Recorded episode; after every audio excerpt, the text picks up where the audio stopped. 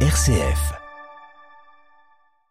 Le droit peut-il protéger l'environnement? C'est la question que nous nous posons ce matin dans le dossier euh, du jour. Pourquoi maintenant? Eh bien parce que l'Union européenne vient de renforcer son arsenal juridique en matière de criminalité environnementale. Alors d'abord, de quoi parle-t-on exactement, Baptiste? La notion d'écocide notamment est-elle abordée? Eh bien en fait, Pierre-Hugues, le Parlement de l'Union européenne, la Commission ainsi que le Conseil européen sont tombés d'accord pour introduire dans le droit européen la notion d'infraction qualifiée. Alors pour l'instant, le terme d'écocide n'est pas reconnu dans le droit, il n'existe pas, il est en discussion au niveau international. Ce terme n'est donc pas présent euh, dans le texte, mais la proposition est alignée sur le concept. Écoutez les explications de l'eurodéputé écologiste euh, Marie Toussaint. Alors, l'Union européenne vient d'inscrire dans son droit une infraction aggravée, c'est-à-dire que lorsque les atteintes à l'environnement seront particulièrement sévères, en réalité euh, seront graves et soit étendues, soit durables, eh bien, il faudra que les États membres courent par le droit pénal ces atteintes à l'environnement. Le crime, l'infraction telle que définie, concerne des individus, mais elle concerne aussi évidemment des entreprises dont on a plus l'habitude de les voir commettre ces atteintes à l'environnement de sorte à pouvoir en tirer du profit. Lorsque Monsanto Bayer répand du glyphosate partout, on sait la dévastation sur la nature et le danger pour la santé humaine que cela représente et donc on pourrait parler de crimes d'écocide, tout comme avec le chlordécone ou encore avec les énormes marées noires.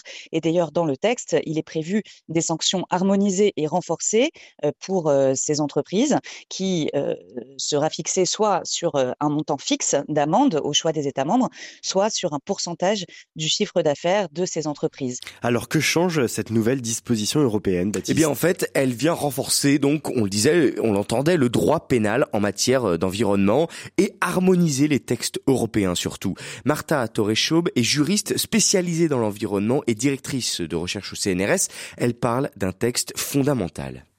C'est un texte euh, fondamental parce qu'il crée un cadre commun à tous les États de l'Union européenne concernant le droit pénal de l'environnement. Le droit pénal de l'environnement, donc tout ce qui concerne la sanction des atteintes à l'environnement considérées euh, d'une certaine gravité, donc euh, crimes et délits environnementaux, c'était quelque chose qui était un peu négligé dans le droit européen.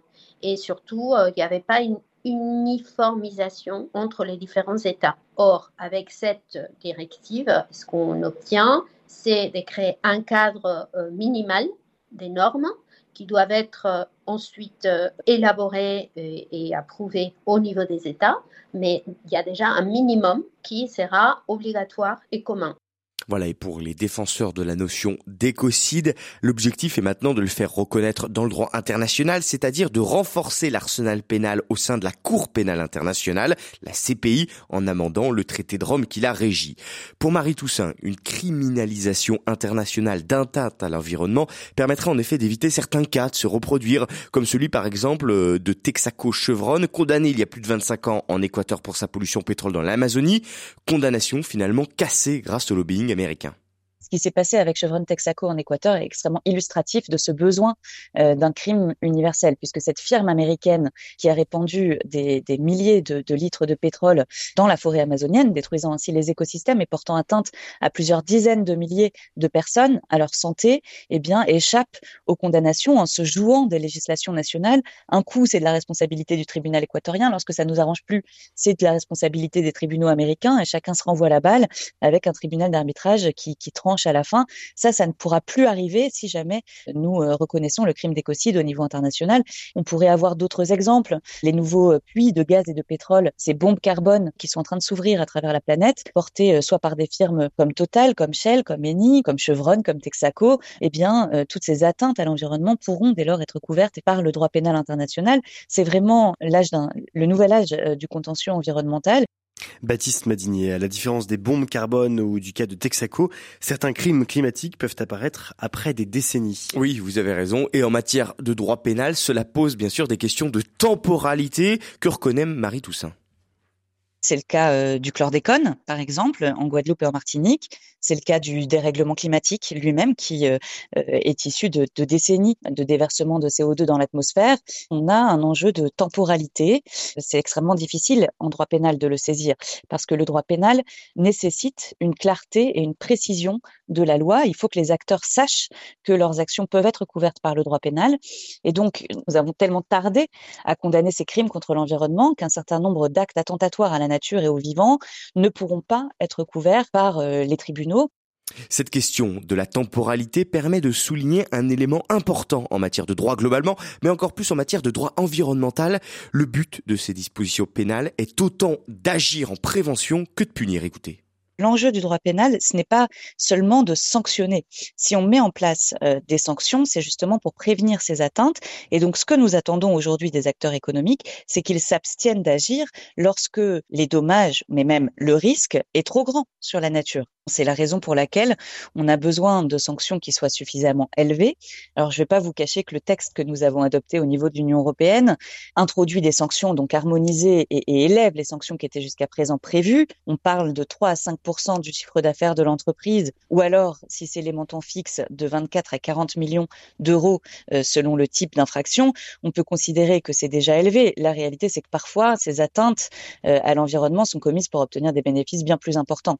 Et donc, on aurait pu aller beaucoup plus loin, mais le choix est laissé aux États membres de pouvoir justement euh, aller plus loin que les sanctions qui sont prévues au niveau européen. Et puisqu'on parle de prévention, l'Union européenne négocie également un texte final sur le devoir de vigilance des entreprises en matière de durabilité.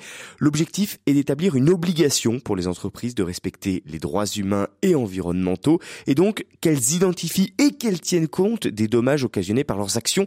Martha Torreschaube.